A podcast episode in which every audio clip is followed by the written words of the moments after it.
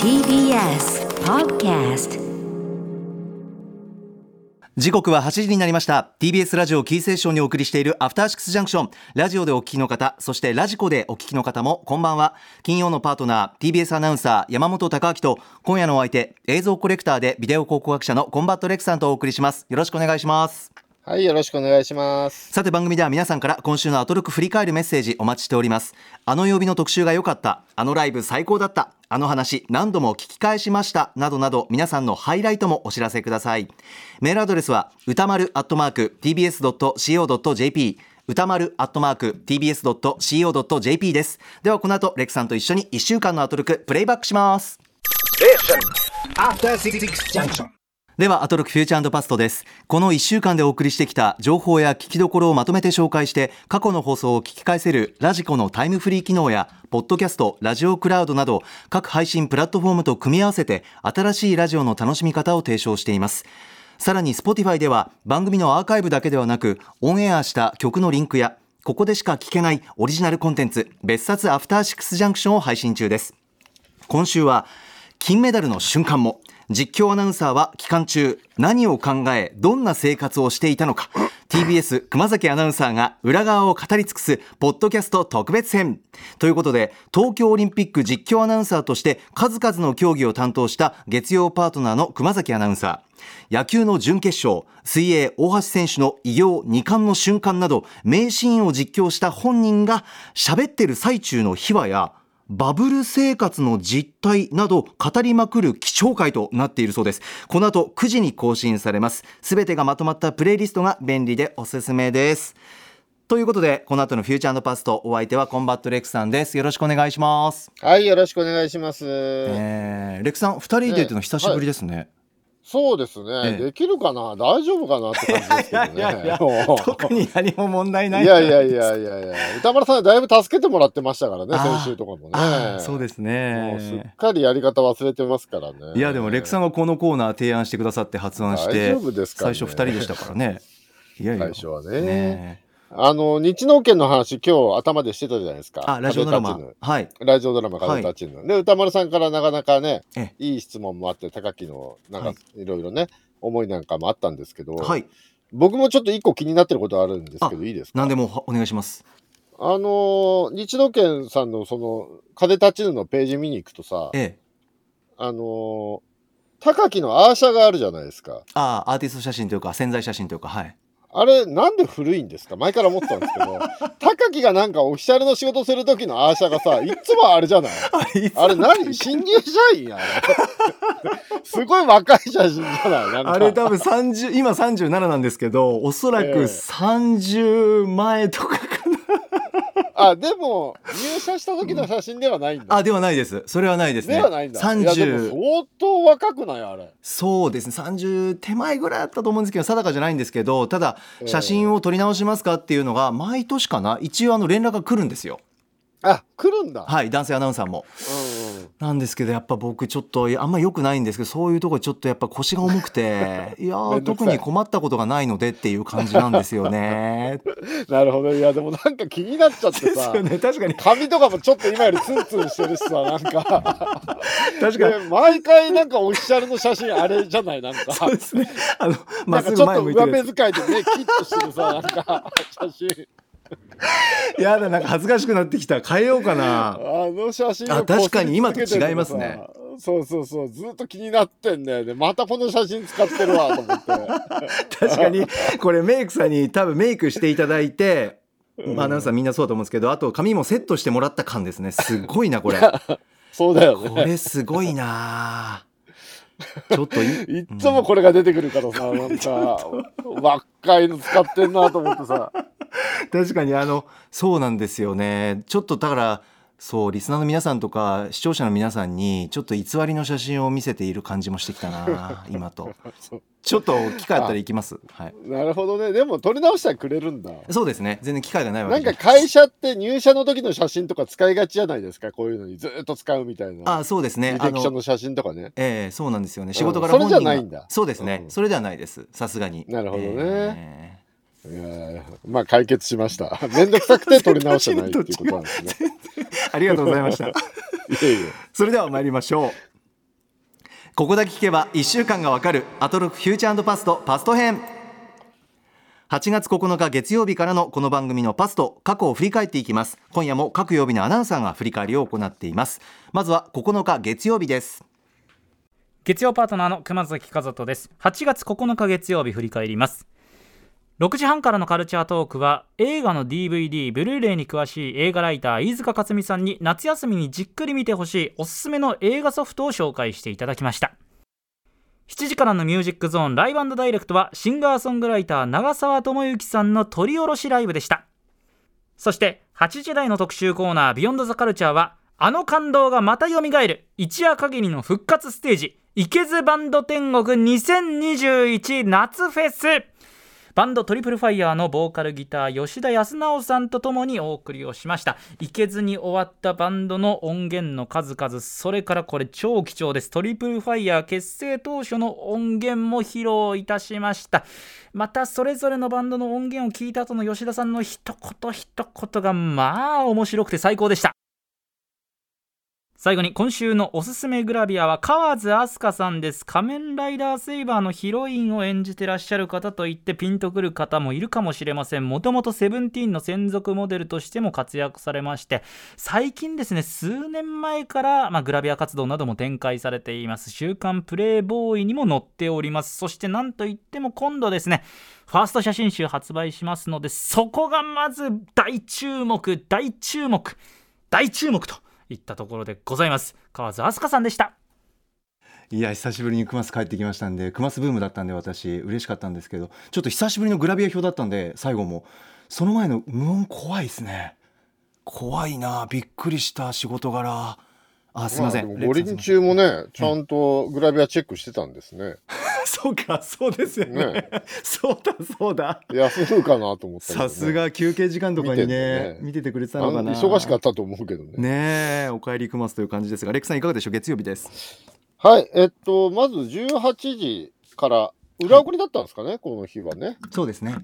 はいでえっとちょっとでも18時からはですね、えー、富山県限定ということ、富山県でしか放送なかったんですかね。はい。で、富山の最新トピックスということなんですけども、完全に放送内容が富山県民向けになってますので、えーで他県の方に聞かれるとまずい話もしているので、これはもう富山県の方限定で、えー、聞くことをお勧めします。なるほど。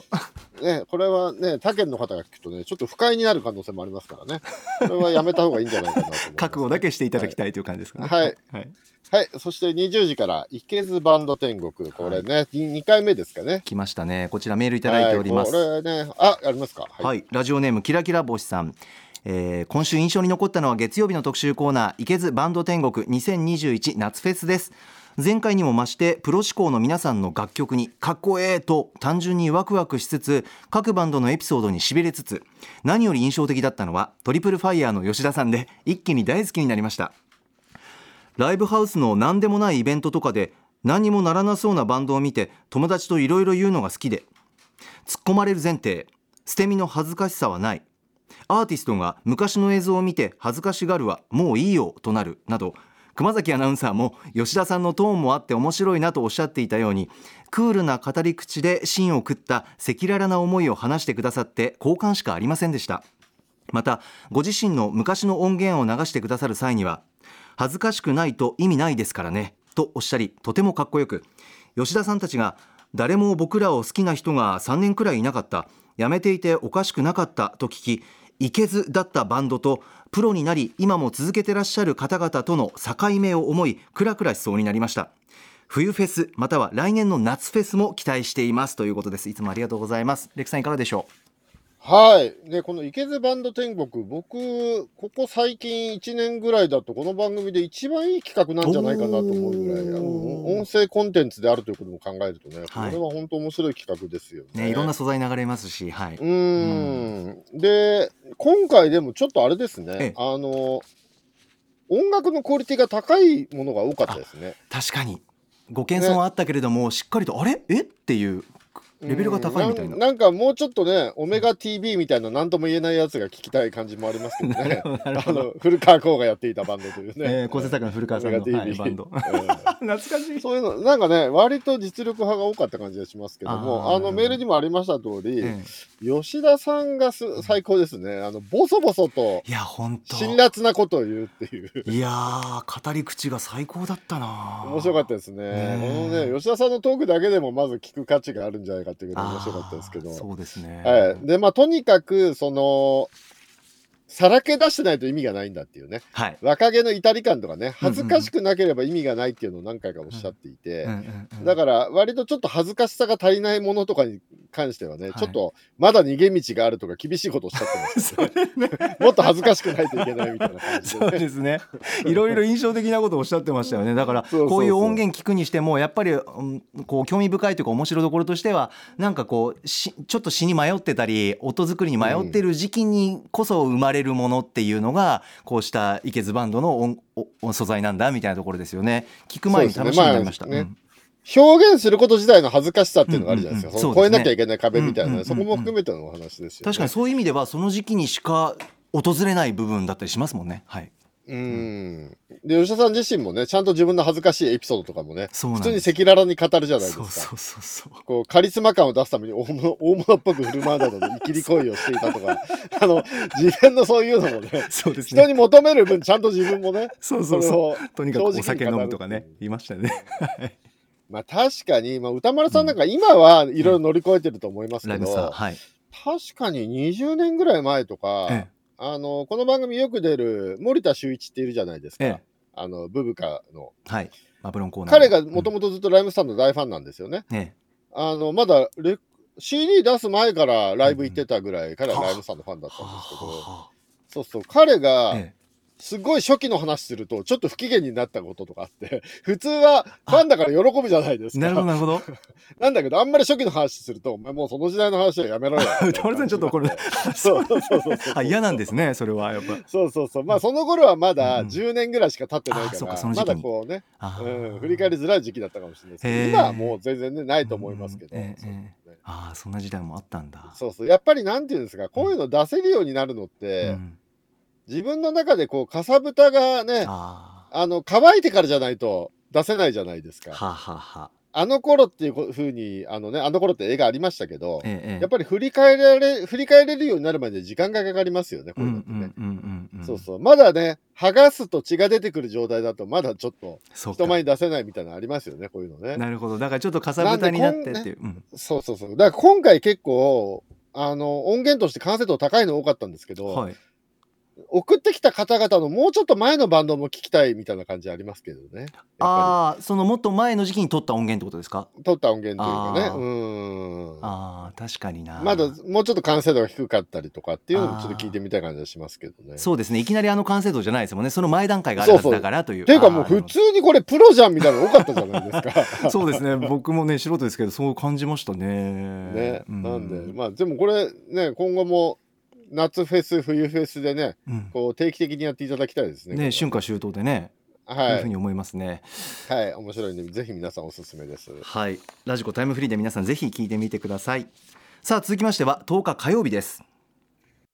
火曜パートナーの宇垣美里です8月10日火曜日振り返ります6時半からのカルチャートークはミュージアムグッズ愛好家大沢夏美さん登場夏休みにおすすめの大人も子供も楽しめるミュージアムグッズをご紹介いただきました。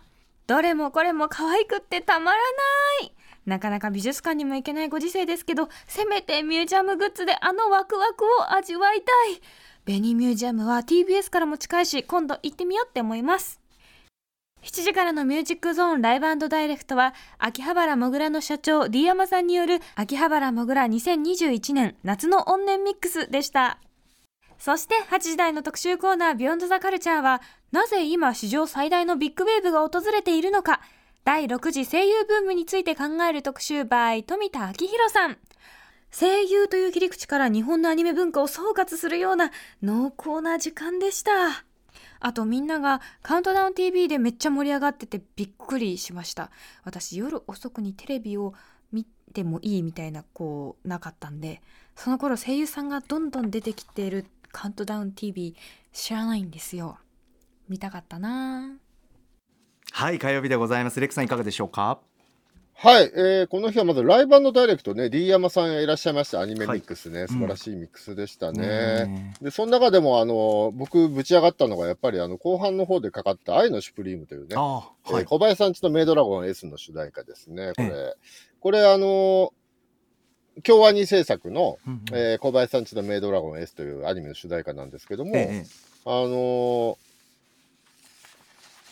いつだあれ？に ?1 ヶ月ぐらい前ですかね。あのルックバックという漫画が大変話題になって、あはい。藤本達樹先生のウえ。えェブ漫画が話題になりましたけども、あのあの漫画非常に話題になったんですけど、あの漫画をまあ読んでちょっとね、感銘を受けた方で、うん。もし小林さんちのメイドラゴン見たことないという方は、ああの小林さんちのメイドラゴンエースもちょっとね、チェックして、この主題歌の歌詞なんかも、ーうんうんあのチェックしてからもう一回あの漫画読んでみたりすると、結構グッときたりするんじゃないかなえと思いますね。なるほどはい。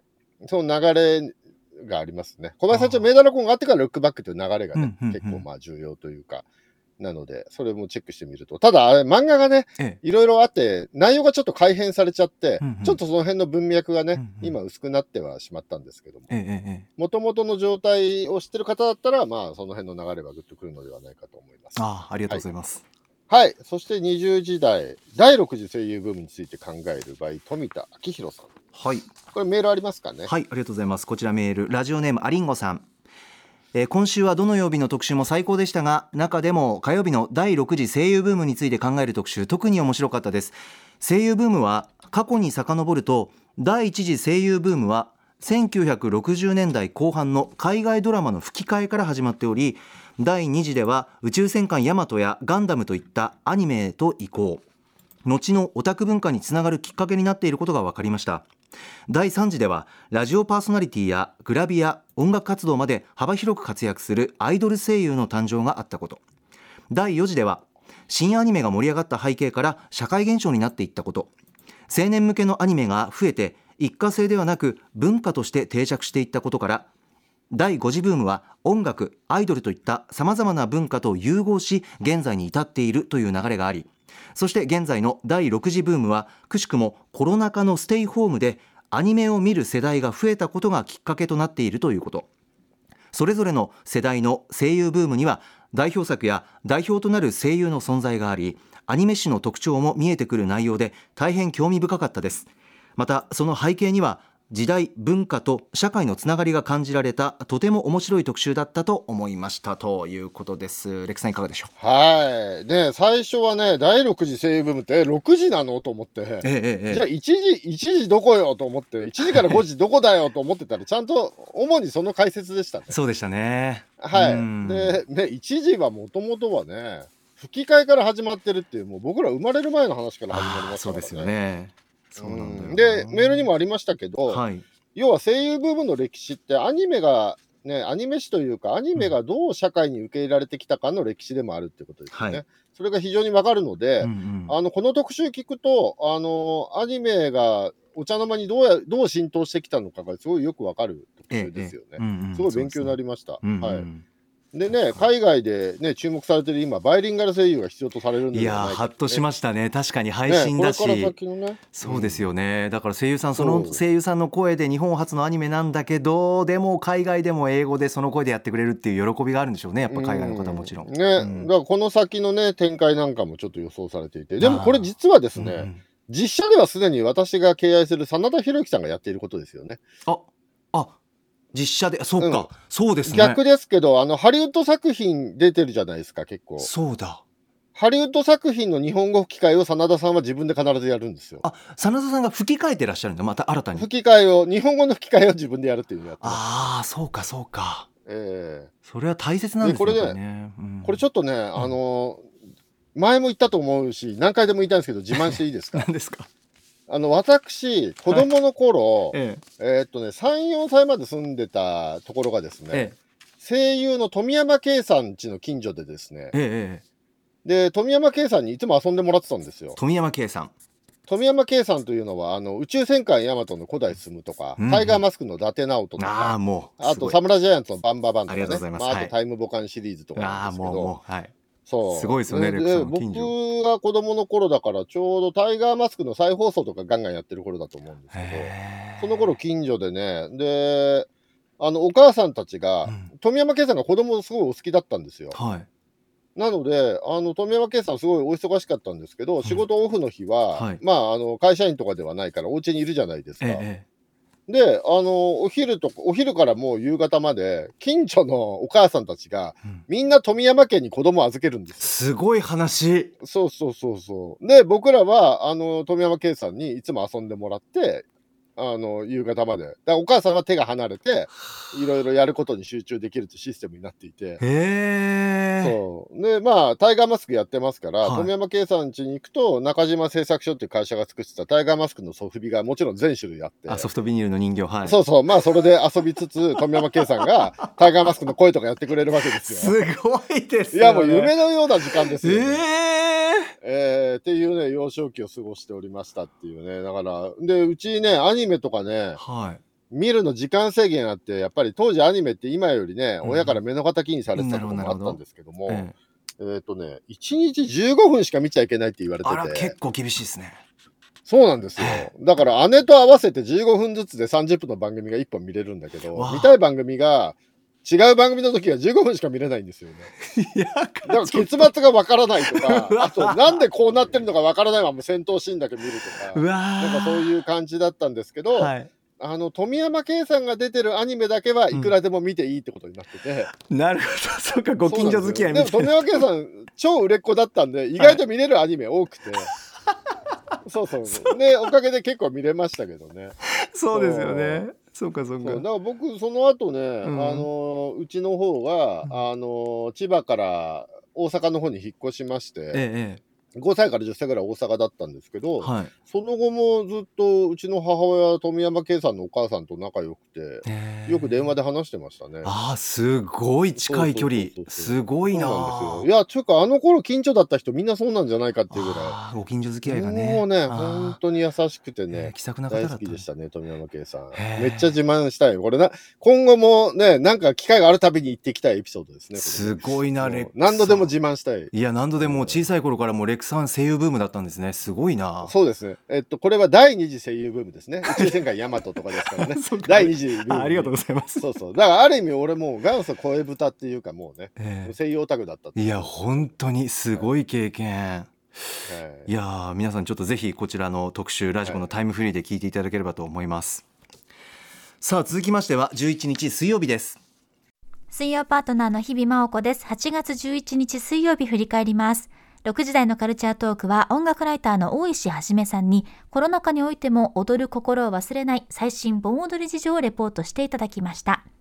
7時からのミュージックゾーンライブダイレクトは日本民謡とラテンリズムの融合を21世紀に再生させる東京フッサ初のライブバンド民謡クルセイダーズが初登場。そして8時からの特集コーナービヨンドザカルチャーは初めての民謡入門どっこいしょ特集。民謡専門 DJ ユニット利用山脈のお二人にこれまでのイメージをぶっ壊すような楽曲として超かっけえ民謡を紹介していただきました。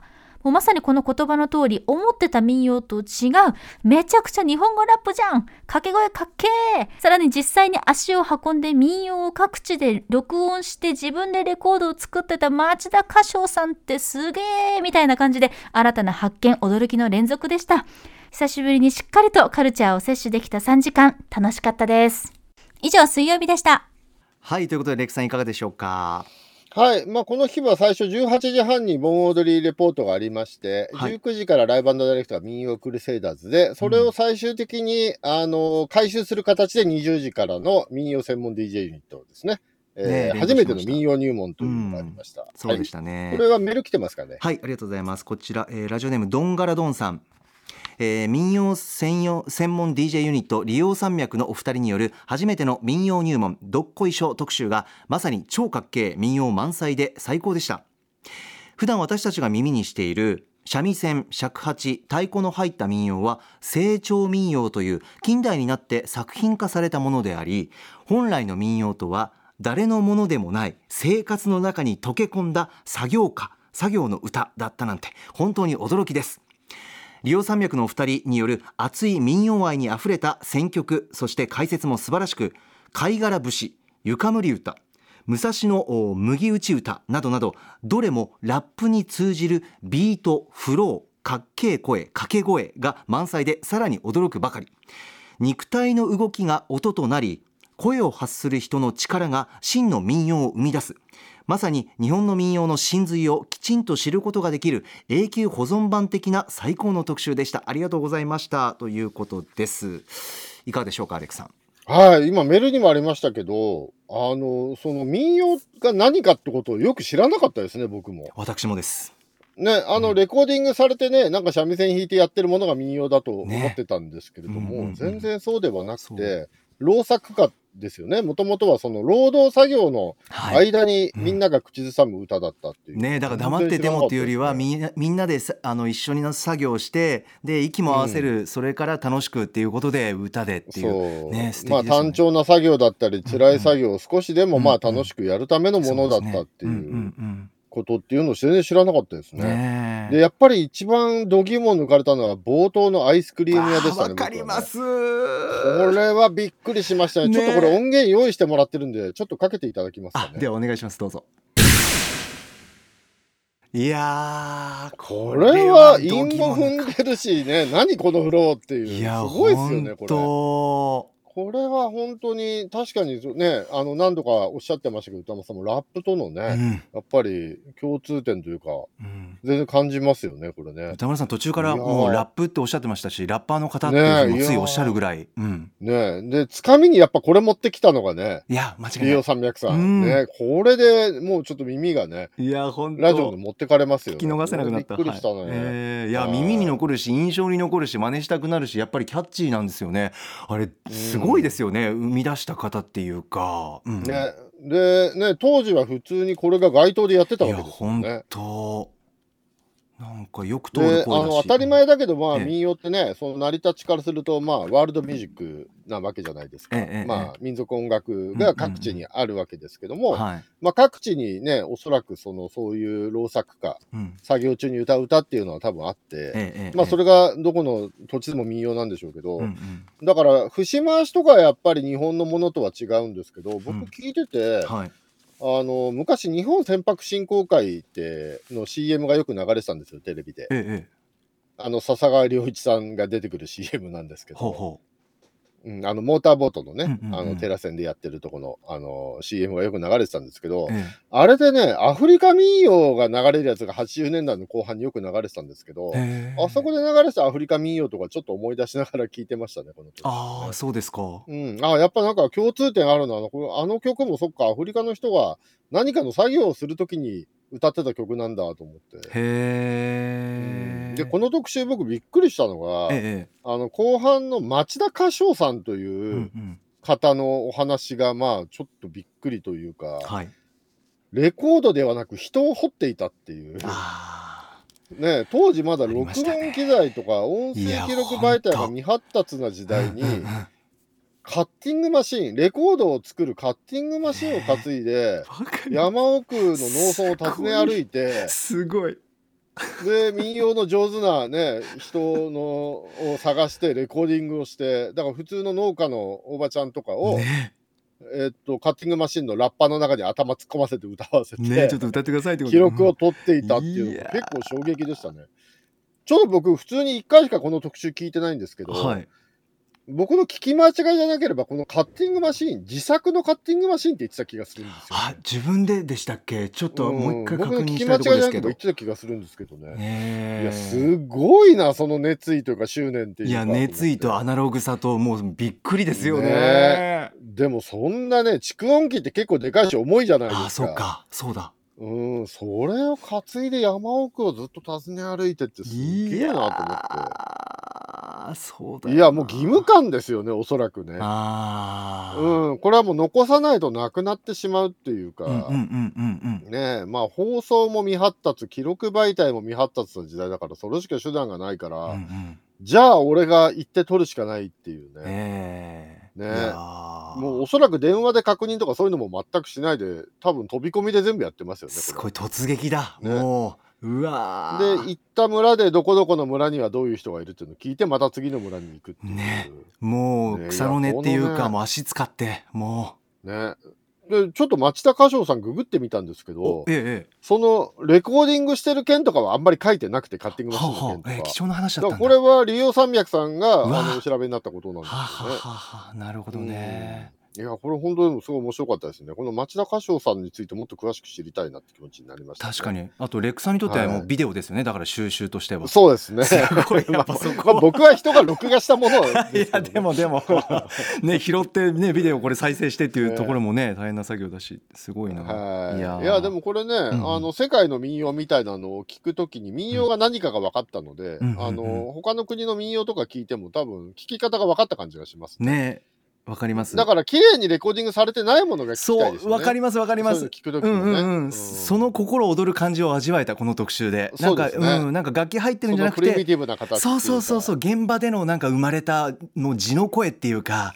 やっはい。ぱその現場の温度っていうか、すんなんだろう。それ感じますよね。人のこうねね。熱っていうか。すごいいい素材ばっかり流してくれたなと思って、そうそう、うんうん。やっぱり僕らが知ってた民謡ってこれと違うものでしたもんね。そうですね。それはそれでかっこいいものでしたけど、やっぱりまた違うんだな統芸能っぽくなってるそう感じでしたもんね。そうそうそうそう、ちょっとね。そうなんですよね、現場の音っていうのを初めて聞いてちょっとびっくりしました。ねなんか息遣い聞こえてきそうな感じだったから、い。本当に素敵でしたね。本当にいろんな音源流れますね。皆さんぜひラジコンタイムフリーで聞いていただきたいなというふうに思いますね。はい。さあ続きましては12日木曜日です。木曜パートナーうないりさです8月12日木曜日振り返ってまいります。まず6時台のカルチャートークは番組プロデューサー橋本義文が今おすすめのポッドキャスト番組を紹介する月間ポッドキャストガイドでした。今回ご紹介したのは氷川きよしキーのおかえりご飯という7月から始まったばかりの番組なんですけれども氷川さんの安心感のある素のしゃべり本当にねなんかこう聞いていて温かい気持ちになるというかあとたまにポロッと博多弁が出てしまうところとかもとってもキュートでなんかすごく親近感を感じられる番組です。ぜひ皆さんも聞いてみてください。そして7時からのミュージックゾーンライブダイレクトは新曲スネイルフィーチャリング大地山本の配信リリースをしたばかりのピアノ3ピースバンド龍松山さんが登場しました。ぜひこちらもタイムフリーでお聴きください。そして8時からの特集コーナービヨンドザカルチャーは終戦の日直前企画耳が見た戦争とは特集。戦時下で行われていたという戦争のための音感教育や当時のラジオでの実感放送など戦争と耳の関わりについて東京音楽大学教授渡辺博さんにお話を伺いました、まあ、実際に早慶戦の生中継も行われているんだけど後日改めて早慶戦の実況を同じアナウンサーが、まあ、いろんな言葉をもっと脚色して撮り直してレコードで発売しそれが大人気だったって今聞いてみるとすごくなんだろうえなんでわざわざそんなことしてるのとか面白いなって感じてしまうんですけれども当時の人からすると、まあ、それが非常になんだろうな生中継のものよりもよりドラマチックに描写されてたりとかこうよりストーリーチックになっている早慶戦になっているからこそ本当に、まあ、当時はエンタメもそれこそ音声コンテンツだったり、まあ、文学だったりしかなかった時でしょうしなんか時代をとても感じました。すごく興味深くて面白い特集でしたのでぜひ皆さんも聞いてみてください。以上木曜日でした。はいレクさんいかがでしょう？はい。まず18時半の Spotify プレゼンツ月間ポッドキャストガイガイド、はい。by 橋本義文。うはいプロデューサこれは面白かったですね。ねえ面白かった。今週はー、うん、氷川きよしさんのね、お料理番組なんですけども、うん、はい。お料理番組として、もう普通の、なんだろう、テレビでやってるのお料理番組とまた違いますよね。ええええ料理ってなんだろうっていうこととかうんうんうんをなんか考えさせられるような番組なんですけども、いや、でもこれはね、面白かったですね。面白かったな。あの、氷川さんの喋りが魅力的なのはもちろんなんですけど、ええええ。構成とか音楽の使い方とかもプロの仕事だなと思って、あそう、あの、氷川さんはすごい素の喋りをしてらっしゃるんーですけど、そうなんですよ。ね、うん。なんだけど、パッケージは完全にちゃんとした番組になってるっていうバランス、絶妙なバランスで、あいやー、これはプロの仕事だわと思って。ー、えいよいよポッドキャストもこういうなんかね、うんうん。プロの仕事が目立つようになってきたなっていう感じなんですかね。な。るほどね。ああの、ハイパーハードボイルドグルメリポートとかもそうですけど、ありましたね以前紹介がまあ、あれはやっぱりね、素人には作れないし、これもやっぱそうですよね。私も我慢で、できずに。氷川きよしさんもねえ、どうぞ。ん。うん。素で喋ってるように見えて、やっぱりプロの和芸があるじゃないですあか。なるほど。うん、やっぱりお話お上手ですよね。お上手。うんうんやっぱり聞かせるお話ですよね。すごい番組だなと思って聞いてました、僕。なんか我慢できずに最新回 Spotify でこんにゃくステーキの回聞いちゃって。いやーもうね。いやそうなんですよ。この紹介聞いてからいやーこれ我慢できないと思って。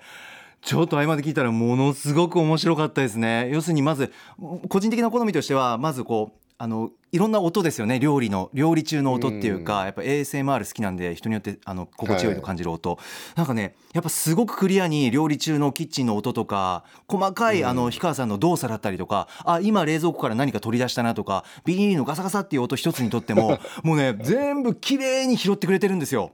だから本当に その場で氷川さんがご自宅でキーさんがもう作ってくれてるような、なんて言うんだろうなリアリティとか現場感とか音の気持ちよさとかなんかねやっぱりレクさんおっしゃるように本当にちゃんと本当にパッケージとしてすごく優秀なソフトなんだなっていうか、うん。やっぱ高木はでも SE とか細かいとこ聞くね。やっぱ耳がいいからね。素晴らしかったやっぱそこ、そこ大事だね。すごく大事でした。そ、う。ん、録音技術の高さを感じますよね。そうなんですよ、だからうんいや、でもこれはなんか僕、氷川きよしさんってテレビで見てて、えまあ最近自分、ご自分を解放されてるなとかいう感想はありましたけど、え単純にまあ面白い人だと思ってたんですよ、ずっと。えええええ面白いこの人面白いなで好きだったんですけど、うんうん。うんなんかそうではなく氷川さんのことすごい好きになりましたねこれ聞いてて、僕もです。さらにっていううん、感じプライベーがします、トな一いや本当に本当に。なんかあの声のトーンもやっぱここでしか聞けないあのキーさんの、氷川きよしさんのなんて言うんだろうな本当にリラックスしてるんだけれどもそうでも優しくあったかくなんか聞いてる人にもちゃんとこう視線っていうか目をくそうサービス精神ね。そうなんですよ。そこもきうん。気にしてくださいつつなんかいいねほっこり感なんですよそうねいやこれはねしかもこれをね、うん。当番組のスタッフやねライムスターマネージャー長内さんがすでにチェックしていたって、そう。みんな早いなと思って。早いみんなよく時間あるなと思いますよね。いろんなものをチェックしてるなと思って。そうなんですよね。知らなかったの歌丸さんだけみたいな状態でしたもんね 僕も知らなかったな。楽しみ増えましたうん Spotify でのこれポッドキャストね。ぜひぜひ皆さんという感じですはい。はい。そして20時代ですね、はい。えー特集「耳が見た戦争とは」はい。こちらメール来ております、えーラジオネーム NSTRD さん。8月12日のビヨンドザカルチャー耳が見た戦争とはについて感想を書きたいと思います。ゲストの渡辺さんの説明により戦前や戦時中に聴覚が重要視され音楽教育にとても力が入れられていたことがよく分かりました。特に私が印象に残ったのは実感放送についてです当時遠方からスポーツをリアルタイムで伝えることが技術的にできなかった時代。実際には見ていないのにその場で現在進行しているかのごとく実況をしていた話をとても面白く聞きました。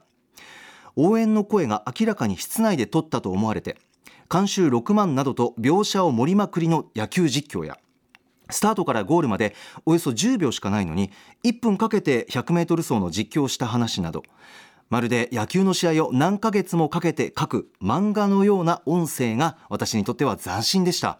そして実感放送がやがて戦争に使われるようになったことで都合のいいように描写されることで聞く者が扇動される可能性がありまたそうなっていったのではないかと怖さを感じたのですか？感じたのでした。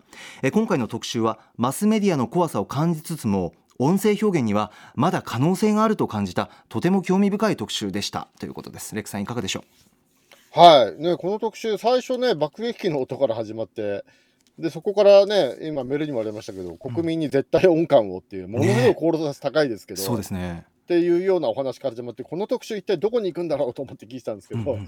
途中からあのね、あの、今メールにもあったような、実感放送の話になっていって、そうでしたね。あの、その辺から、ああ、こういうとこに行く話なのねっていうのが分かってきて、ははい。それ面白かったですね、うんうんうん後半の方は。うんうん今あったようなね、その、電話でね、電話で中継し東京で実際実況してるかのようにするとすごい話ですよね。ねえ電波が飛ばせないからね、この頃ね。そうですよねあとは面白かったのは架空実況、うんね、架空の実況の早慶戦のレコードが出ていたとか、いやすごい時代だなと思って。ねえでね、実況自体がもうエンターテインメントになっていて、うんうんうんだから架空でもいいんですよね。試合の内容じゃないんですよね。みんなが求めてるのはね。うんなるほどそのアナウンサーの実況技術を聞きたいわけですよね。みんなね。だから現代の講談とかとして、まあ、和芸を楽しむもの、うんうんアナウンサーの技術を楽しむものとして、時間を、じあ架空実況とかが、まあ、はい。楽しまれていたっていうのは、うんうん。すごい時代だなと思って。うん。これね、世が世だったら、クマスのレコードとか出てたってことですよね。そうですよね。実況のレコードがね。いや本当にそれおっしゃるようにお話でもありましたよね。アナウンサーの名前がとにかく一番大きかったみたいな話だったりとか。そう、レコードに一番でかくね、ねアーティストの名前がね、そうですよね。早慶戦じゃなくて、アナウンサーの名前が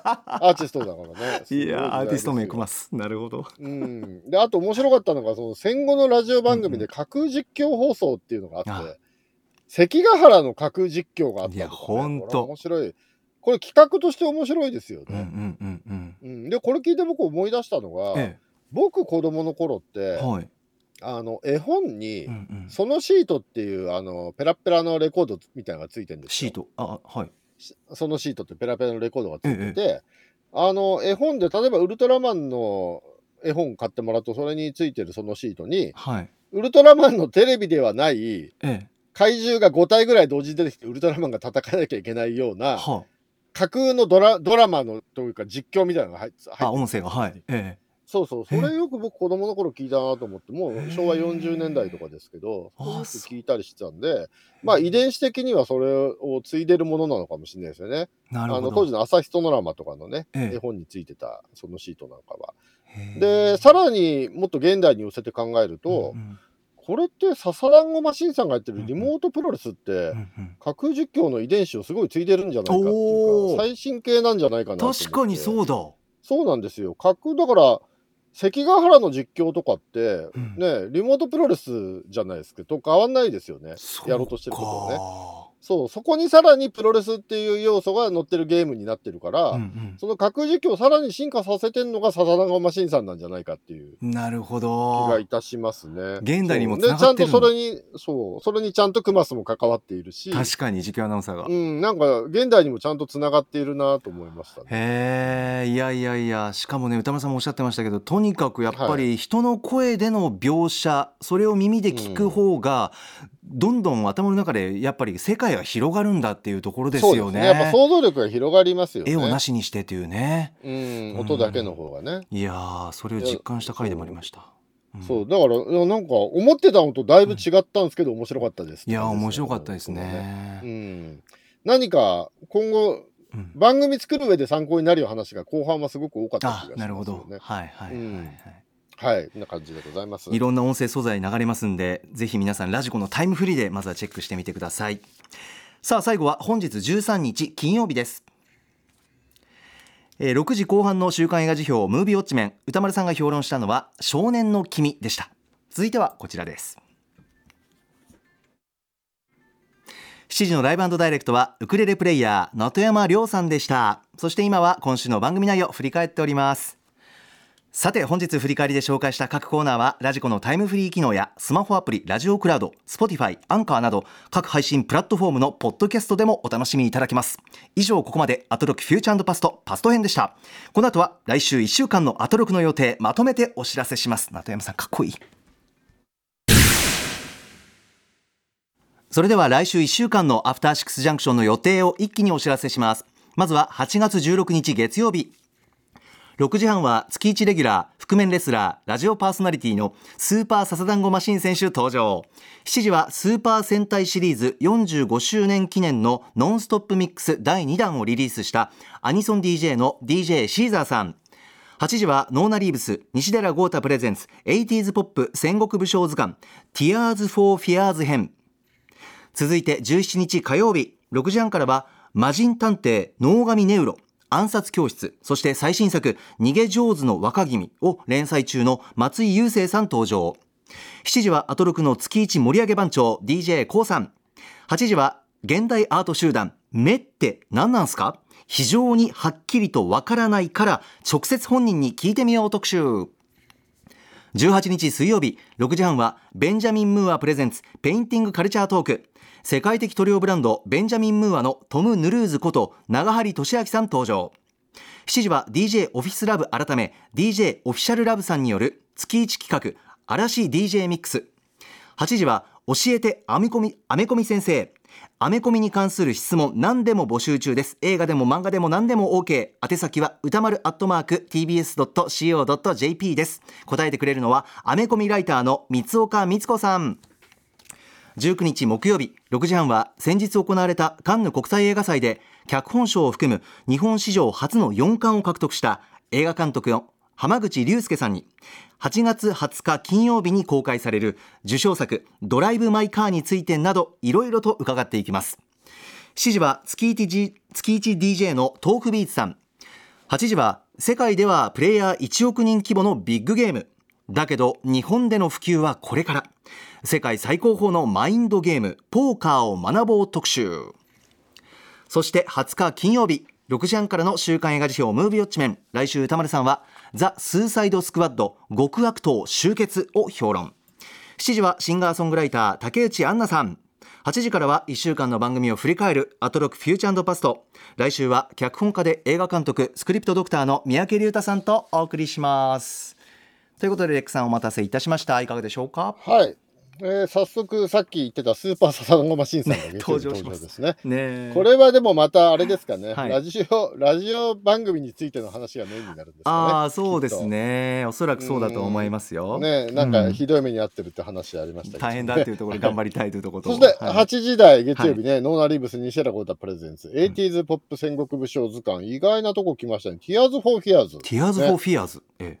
というバンドがあったんですよ、昔。はい。うん。で、なんか僕知らなかったけど、この話、来週の予告のところで宇多丸さんが再評価も来てましてとか言ってたけど、あ、うんそうなんだと思って。ええわあ、全然俺知らなかったと思って、えーちょっとこれ楽しみです、ね。楽しみだな、はい、えー、そして火曜日、火曜日は？6時半からね、脳噛ネウロ、ね、逃げ上手の若君暗殺教室の松井優征先生が登場というのは、これすごいですね暗。殺教室を知ってるな松井先生の声とか僕聞いたことないよ。ちょっと楽しみですね。はい。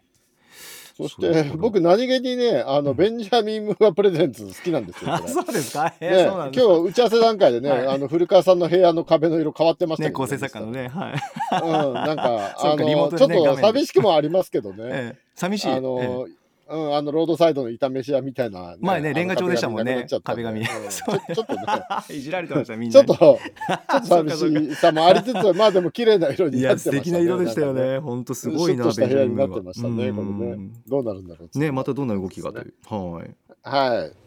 ポーカーを今更学ぶってもなんだろうなっていうのもあり意外と知らない人もいるのかもって感じですかね。どうなんだろうね、はい、これは木曜日ですね。はい木曜日のはい。8時、うんはい。いやーでも今日は高木に助けてもらったわ。えどこですか？久々歌丸さん抜きでって、俺もう、できんのかな久しぶりにと思ってやってたんだけど。いやそんなそんいな高木僕心何にも強いはいると、助けてない。ありがとうと思いいながらやってましたよ。に抱っこなのは自覚しますレックさんに僕は本当に。いやいや、とんでもございません。いやいやいやいや。今日高木いなかったら絶対無理だったわ。いやいやとんでもないですとんでもないです。いや個人的にはもう冒頭でレックさんがいやいつも歌丸さんに助けてもらってんだよっていうそのお二人の感じが好きでした。こんなこと言われても困るとい思いますやいやいやいやいやいやいや、今日はもう山本さんにお世話になりっぱなしいですよ。やーもう楽しかったですなんか。本当ですか？ずっと二人でしたからあ最初の頃とかもね。ねいや、実は今日ね、ちょっとね、あの腰を午前中に腰をなんか、おかしなことになっちゃって、え1時間ぐらい悶絶してたんですけど、ええぎっくり1時間系ですか？後には治ったんですけど、あ治った。あよかった、えとねあそうなんだ。いやー子供がね、僕の金玉を枕にするのが好きで、ここ落ち着くわとか言ってグリグリやられてたら、なんか腰が痛いとなっちゃって、なんか親子関係素敵。いやいや、もう、結構やばかったんですけど、治ってよかったな。いやー雨風強い時にあ気をつけてください。ああよかったでも復活して、ええ。レイクさんまた。はい、ありがとうございました